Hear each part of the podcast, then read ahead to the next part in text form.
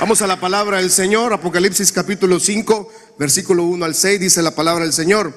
Y vi en la mano derecha del que estaba sentado en el trono un libro escrito por dentro y por fuera, dice. Solamente que este libro estaba sellado, dice, con siete sellos, dice Juan Apóstol. Y dice que vio un ángel fuerte que pregonaba a gran voz, o sea, un ángel fuerte, con una voz, me imagino, dice, algunos comentaristas dicen que esta voz de este ángel literalmente se escuchó hasta en la tierra, dice. Cuando este ángel hable, cuando este ángel diga, ¿quién es digno de abrir el libro y desatar sus sellos? Usted y yo lo leemos ahí en Apocalipsis y tal vez suena como un versículo más, pero según algunos, algunos eh, estudiosos de Apocalipsis dicen que eso va a ser un estruendo que va a mover la tierra literalmente, dice. Cuando este ángel diga, ¿quién es digno de abrir el libro? Y no solamente de abrirlo, sino de desatar. O sea, él tiene la autorización de que cada sello se abra y sea ejecutado para lo cual está sellado. Versículo 3 dice, y dice que ninguno, ni en el cielo, ni en la tierra, ni debajo de la tierra, podía abrir el libro.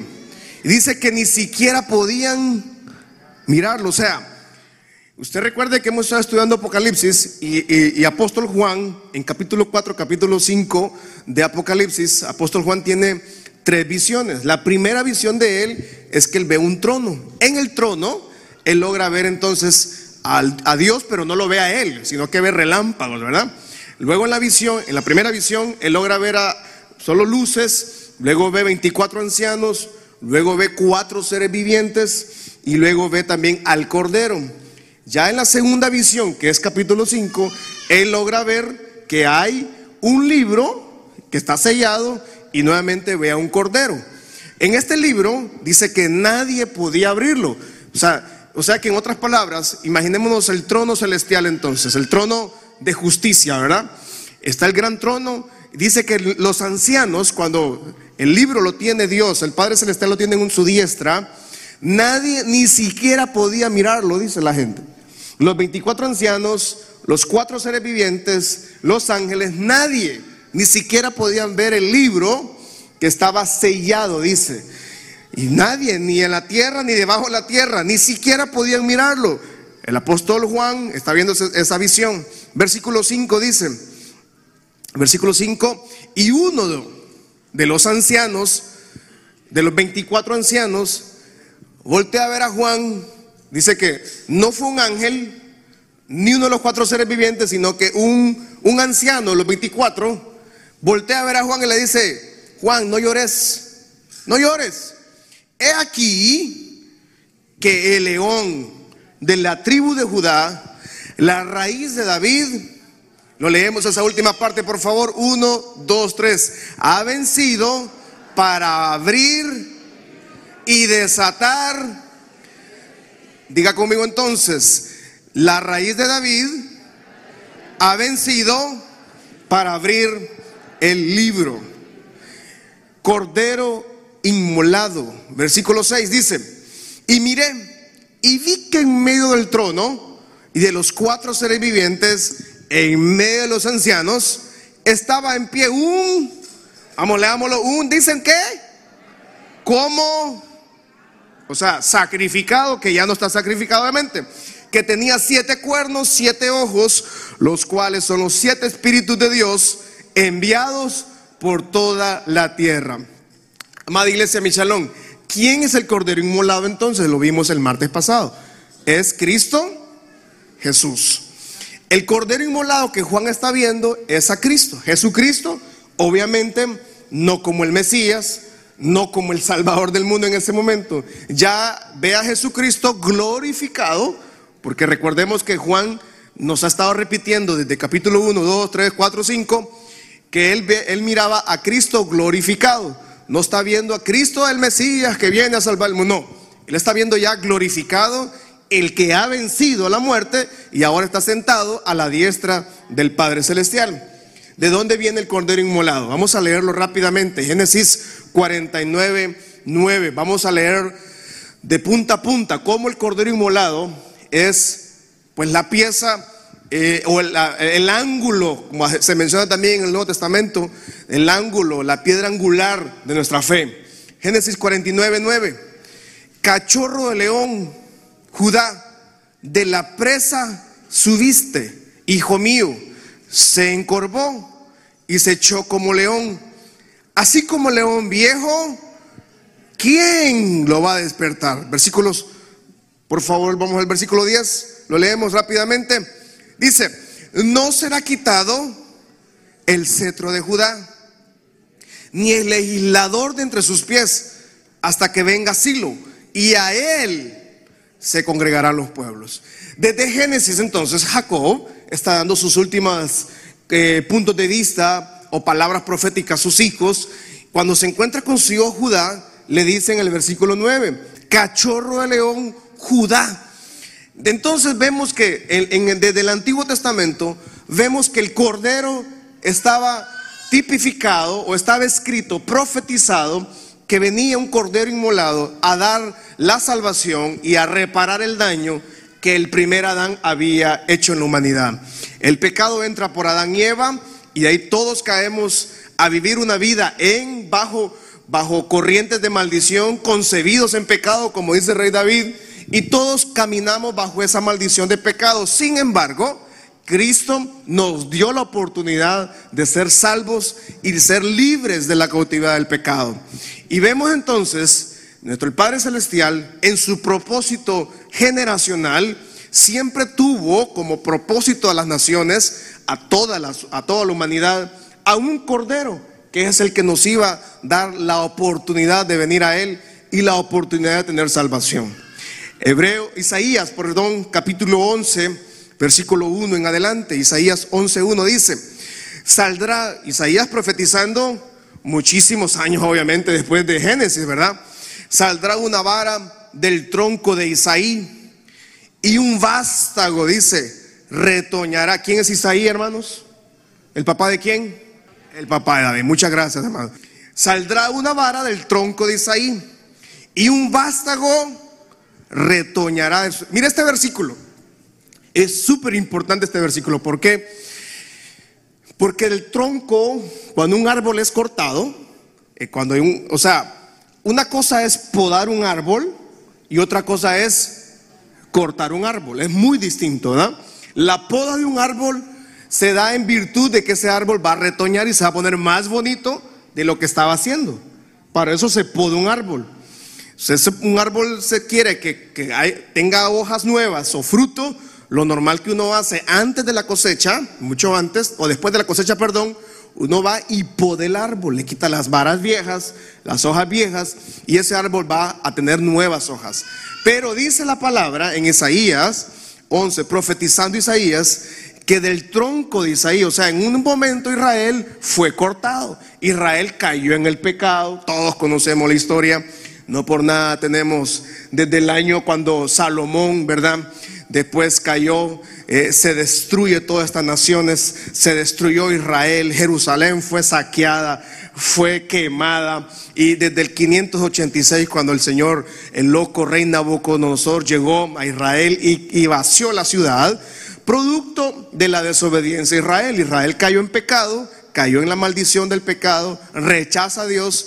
Israel termina viviendo, amada iglesia, Israel termina viviendo en el exilio, ¿verdad? Todos conocemos la historia que Israel terminó viviendo en Babilonia, terminaron viviendo en, los reinados del Medo Persa. Israel desde el 586 antes de Cristo no tuvo nación. Israel volvió a tener nación hasta 1948, o sea, el siglo pasado. Pasaron cuántos años, usted puede hacerme la multiplicación ahí, ¿verdad?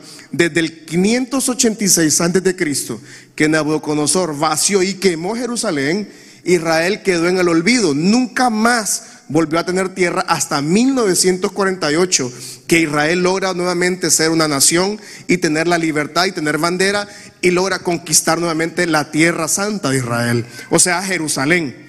Hasta el son de hoy todavía, Israel todavía sigue peleando a Jerusalén como la capital, la capital eterna de Israel, dicen ellos. Y entonces como Israel fue cortado de las naciones por el pecado, por eso Isaías profetiza, como va a ser cortado y quedó un tronco. Del tronco de Isaí, o sea, cortado, va a retoñar, dice, un vástago que va a retoñar de sus raíces. En otras palabras, está profetizando Isaías que solo Dios puede hacer que de la misma muerte Dios traiga vida. No sé si me doy a entender. De la misma muerte, porque el tronco no da vida. El tronco va a retoñar unas ramitas tal vez, pero nunca va a volver a ser un árbol como era antes, un, árbol cortado de su tallo. Jamás. Entonces, Isaías profetiza desde, desde, el 11, capítulo 11, que a pesar que Israel había sido cortado, de Israel iba a salir un vástago que retoñaría de sus raíces. Versículo 2 dice, y reposará sobre él el espíritu de Jehová. Usted recuerde que hemos estado hablando eh, mucho en Apocalipsis se mencionan los siete espíritus, los siete espíritus. Bueno, estos son parte de esos siete espíritus que se mencionan tanto en Apocalipsis. Y diga conmigo entonces, 11.2, y reposará sobre él el espíritu de Jehová, espíritu de sabiduría, de inteligencia, espíritu de consejo, espíritu de poder, espíritu de conocimiento y de temor de Jehová. ¿En quién iban a estar estos, todos estos espíritus? ¿Sobre quién? Sobre Jesucristo, sobre Jesús, que iba obviamente a venir a la tierra como un niño normal, un bebé que nació de la Virgen María, pero él tenía la misión mesiánica de traernos salvación. Y fue rechazado por Israel, fue odiado por sus mismos conciudadanos, ¿verdad? Hasta el son de hoy, amada iglesia, en Israel están esperando al Mesías. En sí, en la nación santa, en la que nosotros, usted y yo oramos, ¿verdad? Por Israel. Aquí nosotros oramos, Dios bendiga Israel. Y cuando usted va a Israel, cuando usted vaya, cuando le toque ir a Israel, porque algún día usted va a ir a Israel. Y cuando uno llega allá y uno dice, llega a Israel, gloria a Dios, Jesús, muchas gracias. Y la gente lo que hay donde uno, ¿quién es Jesús? ¿No? No, los, nosotros, ah, Jesús, dicen ellos, ah, sí, sí, sí, Jesús es un paisano mío. Sí, sí, sí, un, un, paisano. Que él se desvió de nuestra fe, dicen ellos. Así le dicen a uno allá en Israel. es que se desvió, dice. Entonces uno queda así como que, uy, ¿a dónde viene entonces? Dice, ¿no? Mm, pero uno entiende que ellos todavía quedaron en la oscuridad espiritual. Y, obviamente mucho más adelante en Apocalipsis vamos a ver cómo Israel va a tener la oportunidad de ser redimido nuevamente, ¿verdad? Porque se van a dar cuenta que el que ellos creen que es Mesías no va a ser el Mesías, sino que va a ser la persona que va a hacer mucho, va a hacer que se cumpla la historia de Ramagedón y todo esto. Pero eso es más adelante, ¿verdad? Pero imaginémonos entonces, Jesús dice, es, es profetizado en Génesis, de luego es profetizado en Isaías, que del vástago, del tronco de, Isaí iba a salir, o sea, de la misma muerte, iba a retoñar algo, un, pequeño vástago, y ese es Jesús. Y sobre Jesús, sobre Cristo Jesús, iba a reposar sobre él el Espíritu de Jehová, Espíritu de sabiduría, de inteligencia, de consejo, de poder, Espíritu de conocimiento, de temor de Jehová. Versículo 3, vamos a leerlo también por el tiempo. Y le hará entender diligentemente en el temor de Jehová. No juzgará según la vista de sus ojos, ni arguirá por lo que oye en sus oídos. Libro de eh, Romanos 15, 12 dice, Romanos. Y otra vez dice Isaías, estará la raíz de Isaí y el que levantará a regir los gentiles. Los gentiles Vamos, leamos esa última parte, por favor. Uno, dos, tres, dice, los... Vamos a ver dónde están los gentiles esta noche. Mire el que está a su lado, dígale que usted es un gentil, hermano. Pero cuando hablamos de gentil, no es que, ay, qué lindo el hermano, qué noble, qué gentil. No. Cuando en la Biblia leemos gentiles, es una, es una palabra original que se llama Gojim, que son todas las naciones. Y nosotros leemos gentiles y es todas las naciones, pero en aquel entonces, cuando se hablaba de los gentiles, se hablaba de la gente de menos rango social de Israel, de la gente menos culta, de la gente que nadie quería estar con ellos. En otras palabras, usted y yo. A eso, entonces dice Romanos, está, el apóstol Pablo, ¿verdad? Está, diciendo, y otra vez de Isaías estará la raíz de Isaí, dice el que se levantará a regir a los gentiles. O sea, de esa raíz que es Jesús, es el mismo que estamos hablando de qué Apocalipsis estamos hablando, del Cordero Inmolado, hermano. No sé si me estoy, para que usted vaya dimensionando el tema esta noche. De ese mismo Cordero Inmolado estamos hablando en Romanos. El que se levantará a regir a nosotros, dice, y los gentiles esperarán en él. Porque en ese entonces los gentiles no tenían acceso a la salvación. Los gentiles no tenían acceso a la vida eterna porque, porque no eran parte de la comunidad judío, de los judíos, no eran parte de los, de los hebreos en ese momento que tenían su propia fe. Por eso es que Jesús cuando viene no es aceptado, porque el mismo pueblo lo rechaza, su misma raíz lo rechaza, y los gentiles estábamos esperando la salvación en él. Apocalipsis 22, 16 dice, yo Jesús he enviado mi ángel para daros testimonio de estas cosas en las iglesias. Yo soy la raíz y el linaje de David. Vamos a leerlo. Uno, dos, tres. Vamos a ver, diga, yo soy la raíz y el linaje de David, la estrella resplandeciente de la mañana. Cristo vencedor nuestro Cristo resucitado es el que habita en nosotros. Entonces, Apocalipsis 5, Juan le da dos, dos grandes títulos. Le da león de la tribu de Judá y le da raíz de David. Jeremías capítulo 23, versículo 5 dice, He aquí que vienen días, dice Jehová, en que levantaré a David renuevo justo y reinará como rey, el cual será dichoso y hará juicio y, justicia en la tierra. El 33 de Jeremías, siempre en el mismo libro de Jeremías, profeta Jeremías dice el 15 al 18, en aquellos días y en aquel tiempo haré brotar a David un renuevo de justicia, hará juicio y justicia en la tierra. En aquellos días Judá será salvo y Jerusalén habitará segura y se le llamará Jehová justicia nuestra. Versículo 17, porque así ha dicho Jehová, no faltará a David varón que se siente sobre el trono de la casa de Israel, ni a los sacerdotes y levitas faltará varón para que delante de mí ofrezca holocausto. Lucas capítulo 4, versículo 17 al 21 dice, y se le dio el libro, Jesús está leyendo en una sinagoga, Jesús comenzando su ministerio en Lucas 4, comienza a predicar, llega a una sinagoga y dice que se le dio, o sea que alguien vino y por casualidad, diríamos nosotros, le dieron el libro de Isaías. Y el rollo, era un rollo, hermano, era un rollo gigantesco que lo, abría, lo abrían aquí y cerraba allá a otro lado, ¿verdad? Y le, le dieron el rollo de Isaías, dice. Y cuando abre el rollo de Isaías, abre el libro y dice que por casualidad, diríamos nosotros, halló el lugar donde estaba escrito.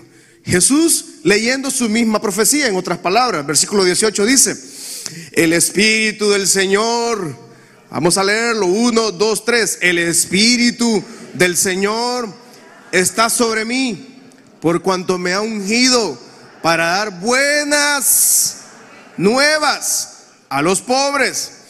Me ha enviado a sanar a los quebrantados de corazón, a pregonar libertad a los cautivos y vista a los ciegos, a poner en libertad a los oprimidos.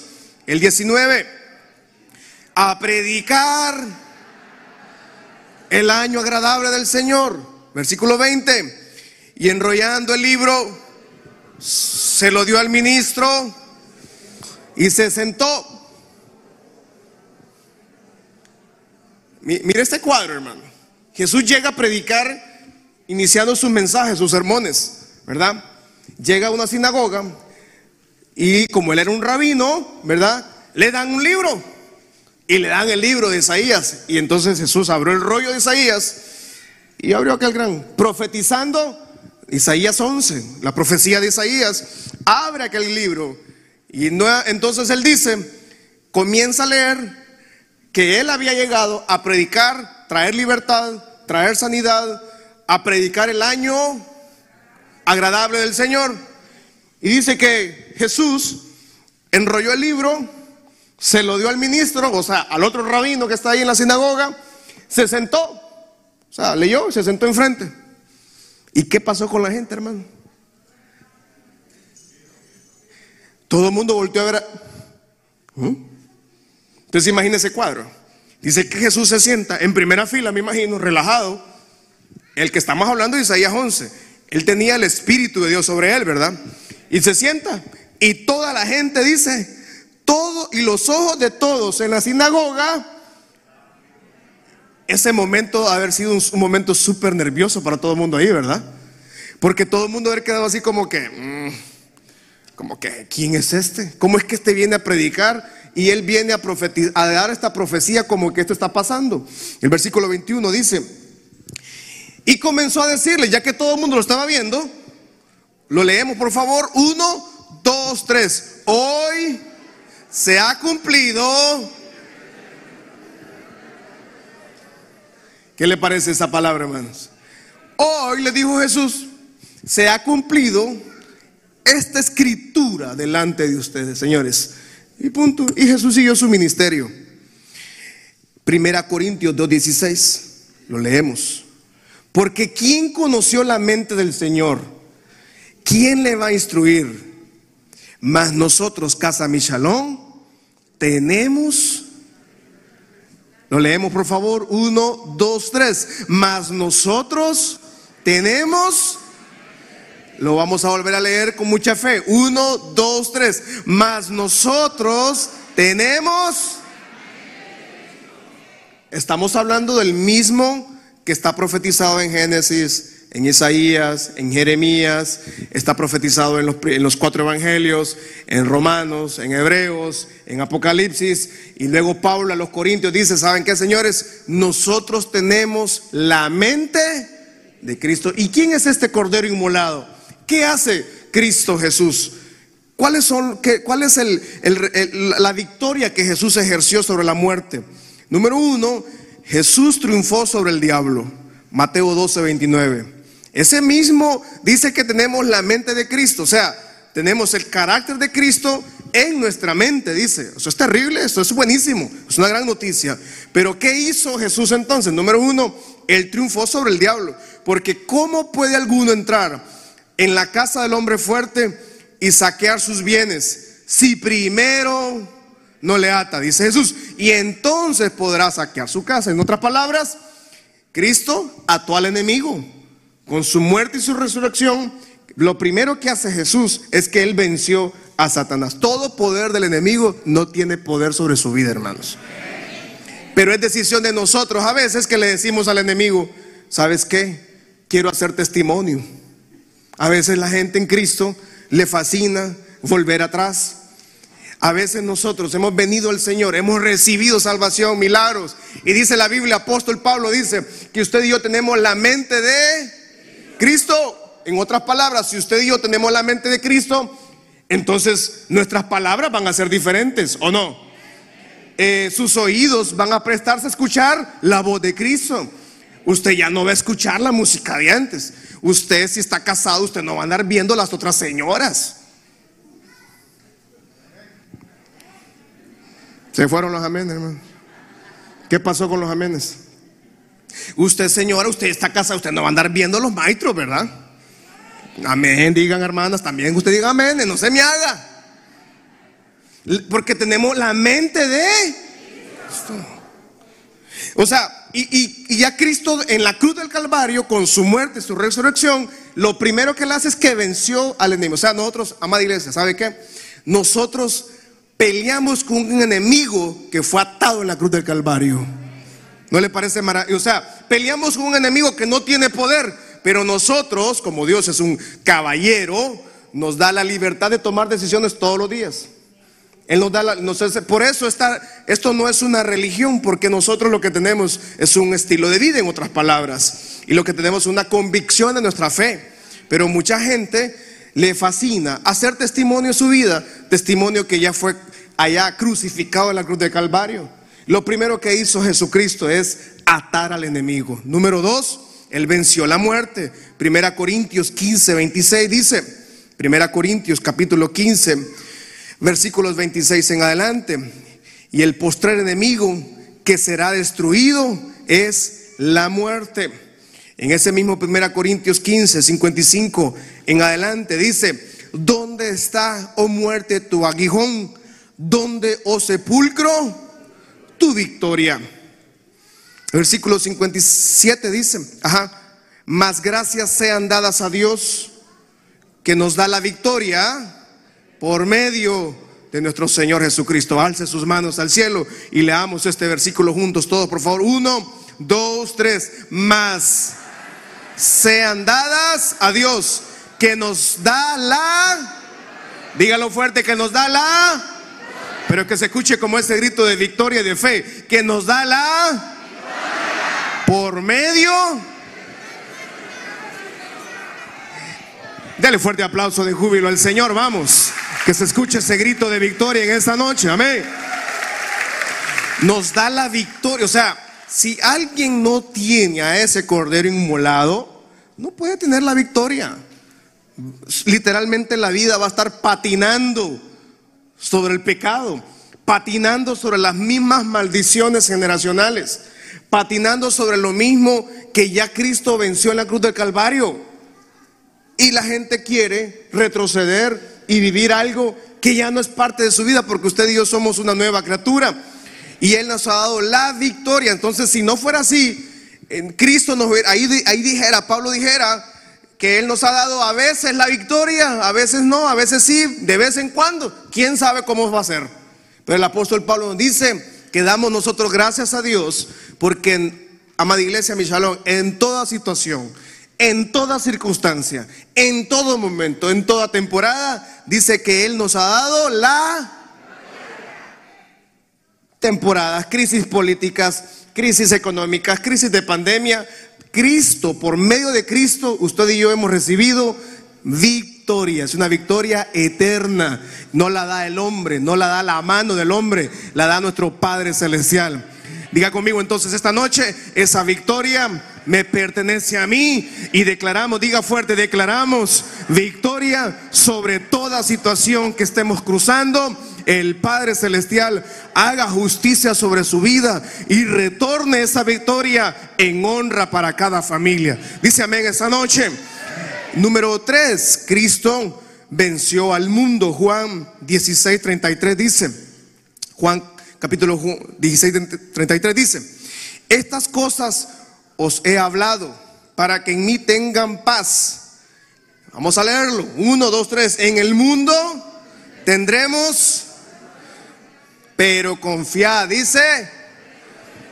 Entonces, Cristo número, uno, Cristo, el Cordero Inmolado de Apocalipsis, el que está profetizado en Génesis, en Isaías, en, en Jeremías, en Mateo, Lucas, Juan, en Romanos, en Corintios, estamos hablando que este mismo Cordero Inmolado, dice, lo primero es que él actuó al enemigo, ¿sí? Número dos, él venció la muerte. Ninguna persona ha logrado, ¿verdad? En la historia bíblica, como Jesucristo, él va, bajó al sepulcro, pero al tercer día la muerte no pudo contenerlo. Él sale del sepulcro y vuelve a la diestra del Padre Celestial. Número tres, Él ha vencido al mundo. En este mundo, mientras estemos en este mundo, algo tenemos seguro. Vamos a tener aflicciones. ¿Alguien tiene alguna aflicción este día? Lánteme la mano todos los que tenemos alguna aflicción. Vamos a ver. ¿Alguien no tiene ninguna aflicción, hermano?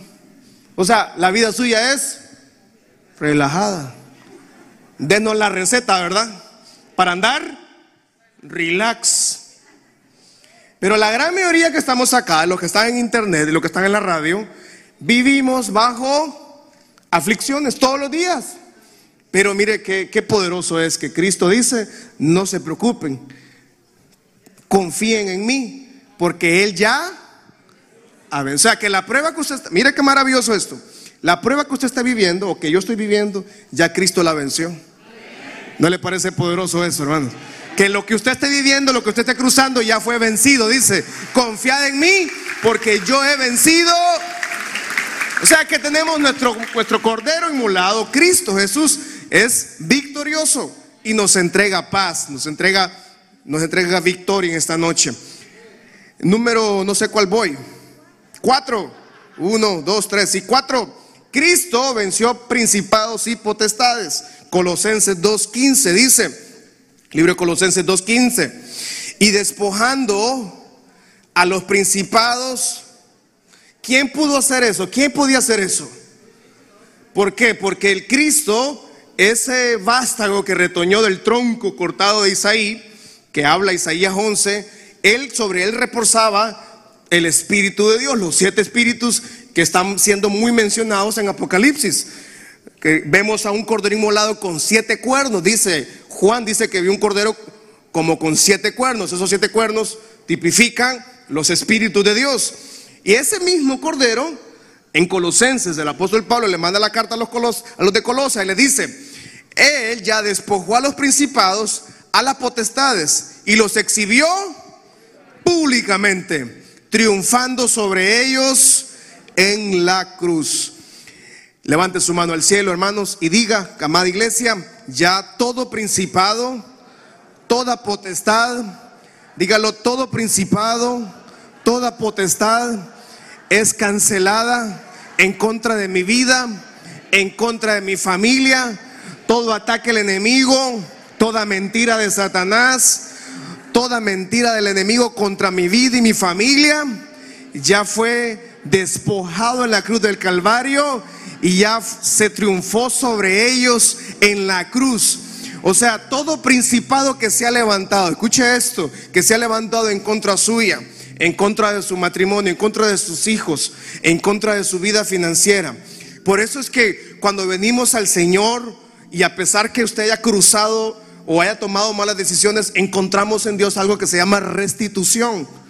Nadie en el planeta Tierra tiene la capacidad de restituir lo que no tiene. Solo nuestro Padre Celestial.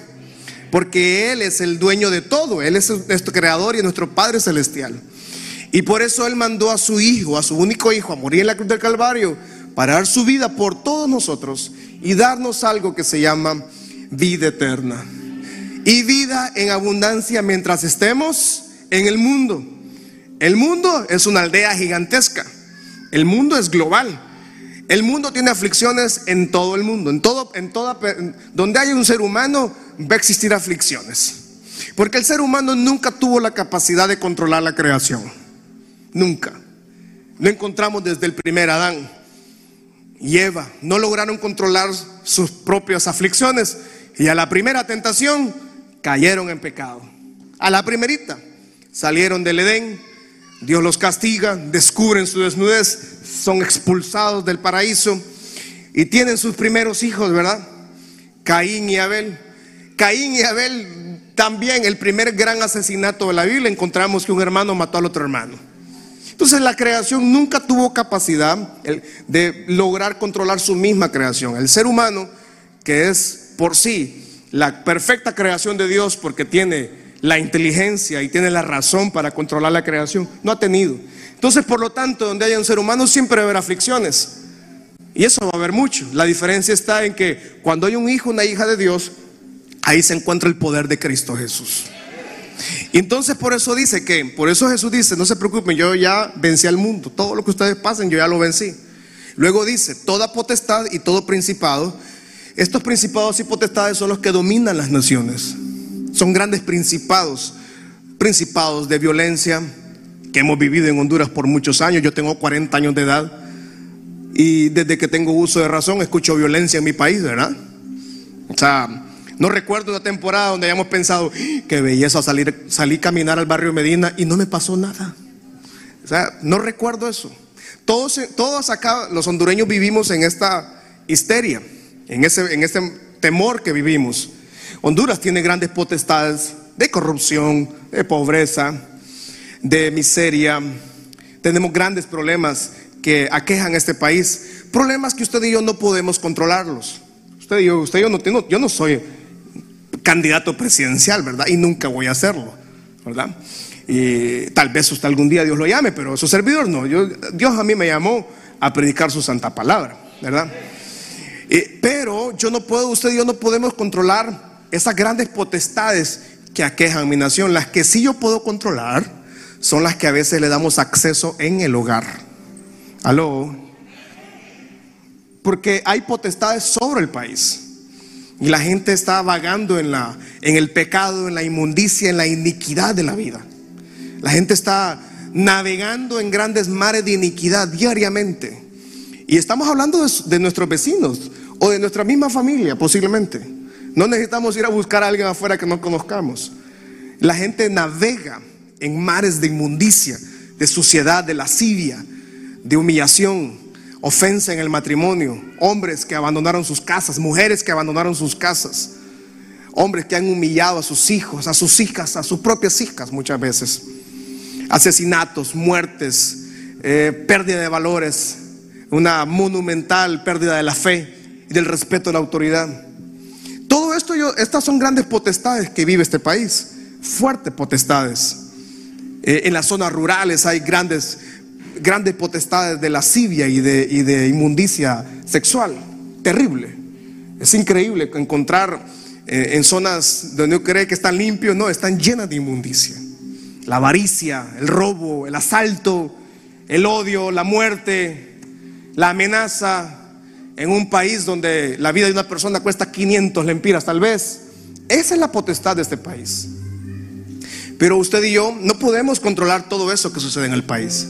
Lo que sí yo puedo controlar es que esa potestad, es que ese principado toque mi casa. Y su casa y mi casa pueden ser pequeños, una puerta chiquita, pero del portón para allá puede pasar cualquier cosa. Del portón para adentro está la presencia del Señor. Alguien dice gloria a Dios en esta noche. Alguien alaba al Señor en esta noche. Alguien alaba la gloria del Señor esta noche. Vamos, alguien alaba al Señor esta noche. Dele fuerte ese aplauso despojó, dice, los principados y potestades y los exhibió públicamente. Y las naciones siguieron viviendo muchos bajo ese potestad. Pero yo en el nombre de Jesús declaramos, iglesia, que su casa y mi casa, ahí no habrá potestades que controlen. Su casa y mi casa está llena de la gloria del Señor. Alguien tiene que confesarlo en esa noche. Alce sus manos al cielo y diga, mi casa está llena de la gloria del Señor. Mi vida mi familia y mis generaciones servirán al Dios Todopoderoso. Número 5. ¿Sí? 1, 2, 3, 4, 5. Dominio del enemigo. Hebreos 2, 14 al 18. Dice, así que, por cuanto los hijos participaron de carne y sangre, él también participó de lo mismo, para destruir por medio de la muerte al que tenía el imperio de la muerte esto es el diablo. Versículo 15. Y librar a todos los que por el temor de la muerte estaban durante toda la vida sujetos. Estamos hablando de una muerte espiritual, no una muerte física. Porque usted y yo, hermanos, como seres humanos que somos, un día nuestra carne va a ser nuevamente polvo. Volvemos a la tierra. Nuestra alma, nuestro espíritu regresa al Padre, obviamente. Pero dice en hebreo estaban, estaban todos con temor y tenían una servidumbre, éramos esclavos del pecado. Versículo 16 dice, porque ciertamente no socorrió a los ángeles, sino que socorrió, vamos, leámoslo, socorrió a la, ¿quién? ¿A cuál descendencia? ¿Dónde está la descendencia de Abraham esa noche? Estamos, usted y yo, la Biblia nos dice que somos descendencia de Abraham, también linaje de Abraham somos. Versículo 17 dice, por lo cual debía ser en todo semejante a sus hermanos para venir a ser misericordioso y fiel, y fiel sumo sacerdote en lo que a Dios se refiere, para expiar los pecados del pueblo, pues en cuanto él mismo padeció siendo tentado, es poderoso, no lo escuché, leamos, es para socorrer El mismo cordero inmolado que estamos hablando, desde cachorro de león, en Judá, Jacob le profetiza a su hijo Judá, cachorro de león, el vástago que retoñará del tronco muerto de Isaí, de David. David, Israel cayó en la inmundicia, en el pecado, cayó en la maldición y le fue arrebatada su nación hasta el año 1948, recupera su estado israelí y logran recuperarse. Ya avanzaron más de 70 años y el reloj del Señor está avanzando también a grandes escalas. Ese mismo cordero inmolado profetizado en Jeremías, profetizado en Mateo, Lucas, Juan, Hechos, Romanos, en Hebreos, ese mismo es el que dice que fue tentado, padeció, pero también él venció la tentación, venció la muerte y regresó a casa a la diestra del Padre. Y dice que él es poderoso para socorrer a los que somos tentados. Romanos 8:11. Terminamos ahí por el tiempo. Dice, y si el espíritu de aquel, lo leemos, iglesia, sí, se pone de pie, por favor, porque ya estamos concluyendo esta noche. Lo vamos a leer, por favor. Uno, dos, tres. Vamos a ver. Y si el espíritu de aquel que levantó a los muertos a Jesús, óigame, ¿cómo es eso? Que el espíritu de aquel que levantó de los muertos a Jesús mora, dice. Voltea a ver que está a su lado y dígale, hermano, en usted mora el espíritu, fíjese que levantó a Jesús de la muerte. Aunque no le parezca, hermano, porque el que está a su lado tal vez usted dice, no, pastor, si este es bandido. No, usted no conoce a esta señora que está a mi lado, dice el esposo. No, aquí el espíritu que está es otro, dice, no. Mora en nosotros. Vamos, uno, dos, tres. El que levantó de los muertos a Cristo Jesús, vivificará también nuestros cuerpos mortales por su espíritu. Qué maravilloso es que el Espíritu Santo, es, nosotros somos el templo de su espíritu. Tenemos la mente de Cristo.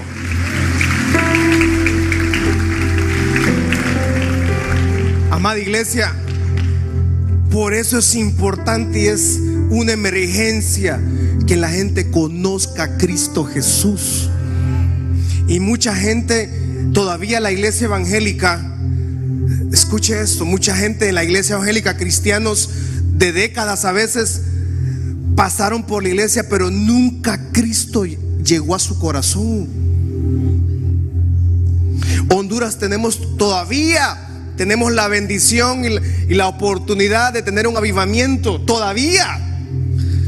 Pero lastimosamente se ha abusado y la gente se ha volcado en masas, tal vez a una denominación, tal vez a una religión. Pero yo le he dicho a usted, Casa Michalón, esta casa, esta iglesia, no debe ser conocida por el número, debe ser conocida que en nosotros es reflejado el espíritu de aquel que levantó a Jesús, mora en nosotros. El mismo cordero inmolado que Juan está hablando, él está alegre, está emocionado y viendo un cordero inmolado. Está maravillado Juan apóstol. ¿Qué más? Estaba fascinado. Y que Juan estaba alegre, lloraba, gritaba, miraba al mismo cordero inmolado porque él había estado con Jesús. Y un día usted y yo vamos a sentar ante ese trono de justicia, alabando la gloria de Dios, alabando a Jesús, el Hijo de unigénito de Dios. Alguien glorifica al Señor, alguien tiene que llenarse de alegría, de fe, alguien tiene que consolidarse en la roca firme que es Cristo Jesús. Alguien alaba a Dios esta noche, alguien alaba a Dios, alguien da gloria a Dios, alguien da gritos de victoria. Dele fuerte ese aplauso. Diga conmigo, gloria a Dios. Gloria, gloria, gloria.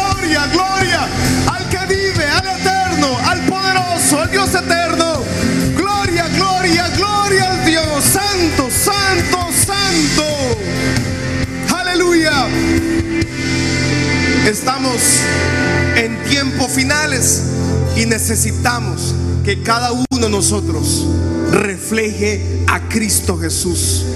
Y cada uno de nosotros lleve este mensaje de paz, este evangelio, porque estamos en tiempos finales y la gente necesita conocer al que vio Juan en visión, a un cordero, al único que podía abrir libro de justicia, el libro secreto que tiene siete sellos, el único que puede abrirlo y el único que puede desatarlo, porque ahí es un cordero de justicia. Usted y yo conocimos a Jesús, al cordero que nos dio esperanza, nos dio la oportunidad de venir a Él. Pero cuando estamos hablando de Apocalipsis, estamos hablando de un cordero de justicia, el que va a dar justicia a las naciones. Mientras tanto, todavía hay tiempo. En el reloj de Dios todavía hay tiempo para que la gente se arrepiente de sus pecados. Todavía hay tiempo en el reloj de Dios para que la gente reconozca a Cristo Jesús y le conozca a Él, al que levantó de la muerte a Jesús. Ese mismo Espíritu dice, mora en nosotros. Y usted y yo tenemos la mente de Cristo.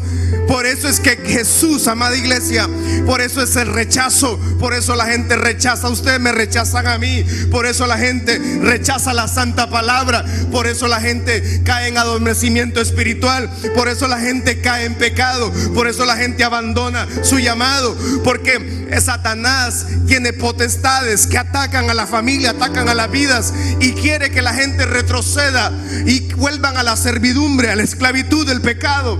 Por eso es necesario que la casa Michalón sigamos siendo perseverantes, fieles al Señor, sólidos, parados en la roca firme, inamovibles de nuestro principio en nuestra fe cristiana. Es urgente el mismo. Por eso es que en las naciones de la tierra vamos a ser vituperados, ofendidos, menospreciados. Porque la gente no quiere recibir a, Jesucristo. La gente rechaza a Cristo Jesús. Le rechaza el Espíritu.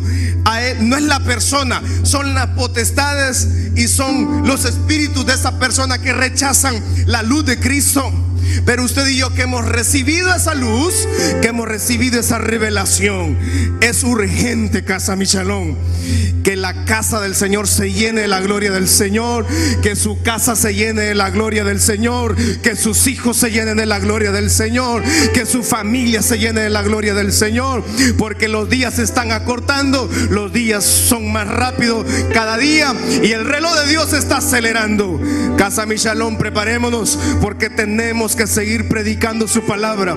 Tenemos que seguir siendo luz en medio de una nación que se quiebra mil pedazos. Pero nada de lo que el entorno esté sucediendo, del portón para dentro de mi casa, habita la gloria del Dios Todopoderoso. Alguien alaba al Señor esta noche, Melvin.